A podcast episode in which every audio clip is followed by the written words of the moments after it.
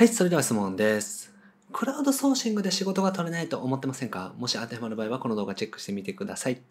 自分の心を解けるね。フリーランスウェブデザイナーの井手永宏樹です。今回は、クラウドソーシングのコンペで仕事が取れない時の対処法についてお話をしていきます。クラウドソーシングやってるけれども、なかなか仕事が取れないなという方はぜひチェックしてみてください。このチャンネルではですね、未経験独学からウェブデザイナーになって、まず月収10万円得る方法について解説をしております。無料で Web デザインの情報もお伝えしております。下の概要欄にある LINE 公式アカウントチェックしてみてください。はい、ということで今回もご質問いただきました。ももさんですね。クラウドソーシングのコンペで70個ぐらいバナー作成しましたが採用されず、やる気が少し途絶えています。今の状態でコンペをやめて、継続の案件を取った方がいいでしょうか？ということでね、ご相談いただきましたので、今回はですね、クラウドソーシングのコンペで仕事が取れない時の対処法についてお話をしていきます。でですね、まあ、まず、クラウドソーシングに関してなんですけれども、まず今回はコンペでどういうふうにね、仕事を取っていくのかっていう話をね、していきたいなというふうに思います。で、まず案件の選び方なんですけれども、これはですね、プロジェクト形式がおすすめです。で、今回、まあ、ご質問とかね、ご相談いただいたように、コンペですごく応募されているっていう方もね、いらっしゃると思うんですよね。で、コンペはね、別にやってもいいんですけれども、基本的にはですね、プロジェクト形式に応募していくのがおすすめです。で、時間がある時にコンペをするという形ですね。で、コンペというのはですね、プロジェクトとそもそも根本的に違って、コンペというのは応募してですね、先に作品を作って、それを依頼主が採用してくれたらお金が払われるという仕組みになりますですね。で、プロジェクト形式というのは先に応募をしてですね、じゃあお願いしますって依頼を受けてから作品を作り始めるっていう形なので、まあ、作った作品が無駄にならないのが、まあ、プロジェクト形式という形になりますね。だから、プロジェクトとコンペっていうのは根本的に違うというのがあります。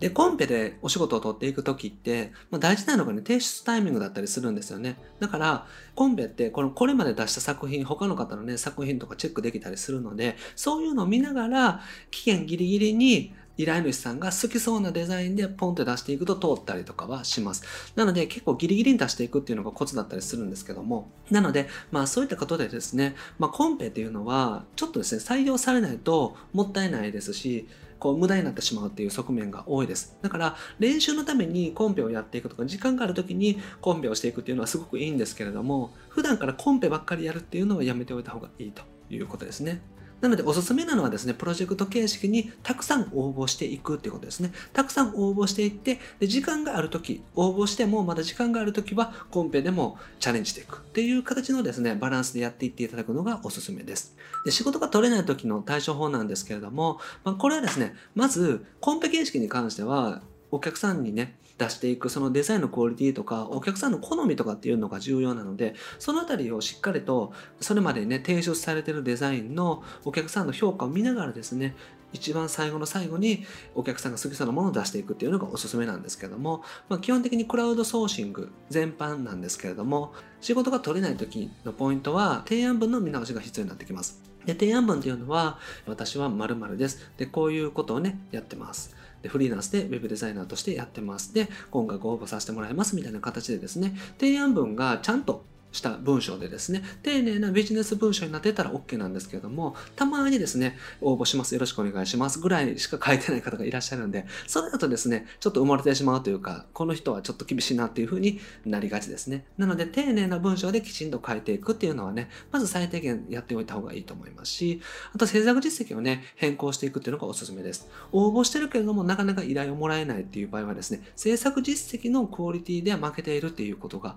多いです。基本的にはですね、僕自身もですね、いろんな方添削してたりとか、自分自身がクラウドソーシングでお仕事依頼したりとかするときに見るのが、まず提案文がちゃんとしてるかっていうところと、あとは制作実績ですね。で、クラウドワークスとかそういうクラウドソーシングの評価っていうのをこう3つ見ていくんですけども、まあ、あとプロフィールとかも見ますけども、そういったところでですね、制作実績で OK だったら基本的にはお仕事をお願いする方向性で考えていきます。で、お仕事を募集してもですね、制作実績がね、いいなって思うような制作実績を上げてくる人ってめったにいないので、制作実績だけしっかりできていたらですね、まあ、ほぼほぼ仕事が取れるかなというふうに思います。で、プロフィールですね。あとはプロフィールとかをちゃんと丁寧な感じでですね、やっていく。きちんとお仕事として受けていけます。受けてもお願いしても大丈夫かなっていうね、そういう、まあ、安心感を与えるようなね、プロフィール文章でしっかりと書いておいていただけたらなと思います。で、提案するときにコツとしてはですね、プラスアルファの提案していくっていうのがいいと思います。例えば、バナー制作のお仕事だったら、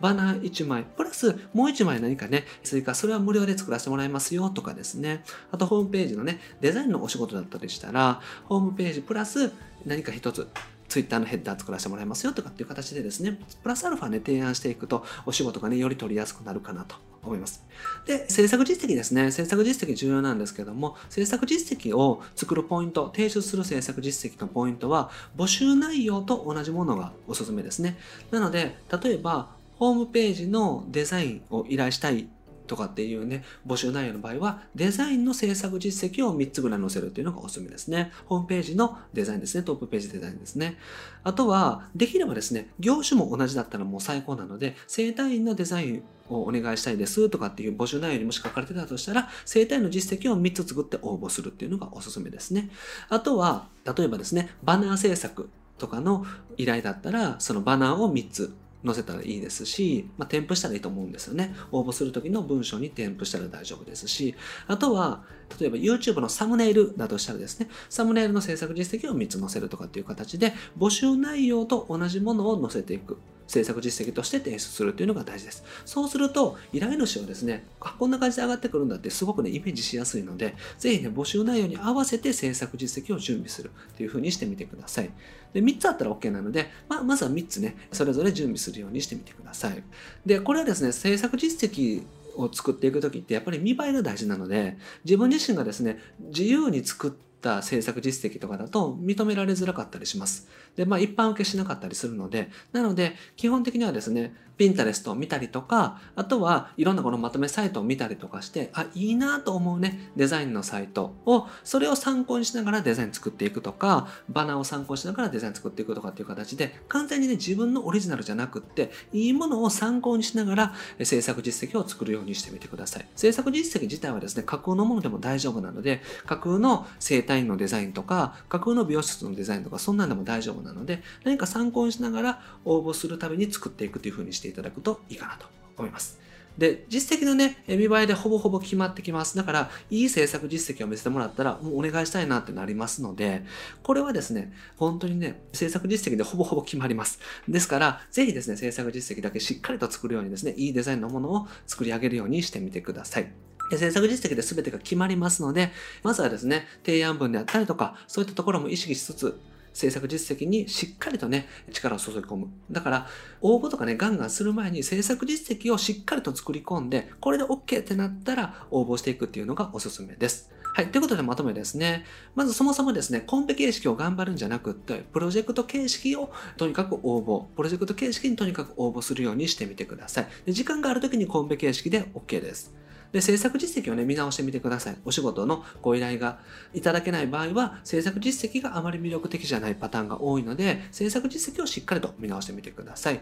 募集されている内容と同じ制作実績、同じタイプの制作実績にするようにしてみてください。サムネイル制作ならサムネイルの制作実績を3つ。ウェブデザインだったら、ウェブデザインのデザイン漢方を3つ添付するみたいな形ですね。制作実績作りにまず全力をかけてですね、しっかりと制作実績ができていたらお仕事は取っていけますので、ぜひね、制作実績作りに本気を出してみてください。はい、ということでね、今日やっていただくことは制作実績をね、しっかりと作ってみてください。ということで今回はですね、クラウドソーシングのコンペで仕事が取れない時の対処法についてお話をしました。コンペにね、こだわるんじゃなくって、プロジェクト形式をメインにしながら、制作実績もしっかりとね、作り込んでいったらお仕事は取っていけますので、ぜひそのような形ででやってみていただけたらなと思います。はい。で、僕はですね、日本全フリーランス化という目のために日々活動しております。自由なライフスタイルを送っていただいているとかですね、あとは、マーケティングを覚えて、自分のお仕事もそうですし、お客様のね、お仕事も増やせるような、そんなウェブデザイナーを目指して一緒に頑張っていけたらなと思っております。で、これまで300本以上の動画アップしておりますので、ぜひ過去の動画チェックしてみてください。それと今後もですね、毎日夜7時にアップしていきますので、ぜひチャンネル登録もお願いします。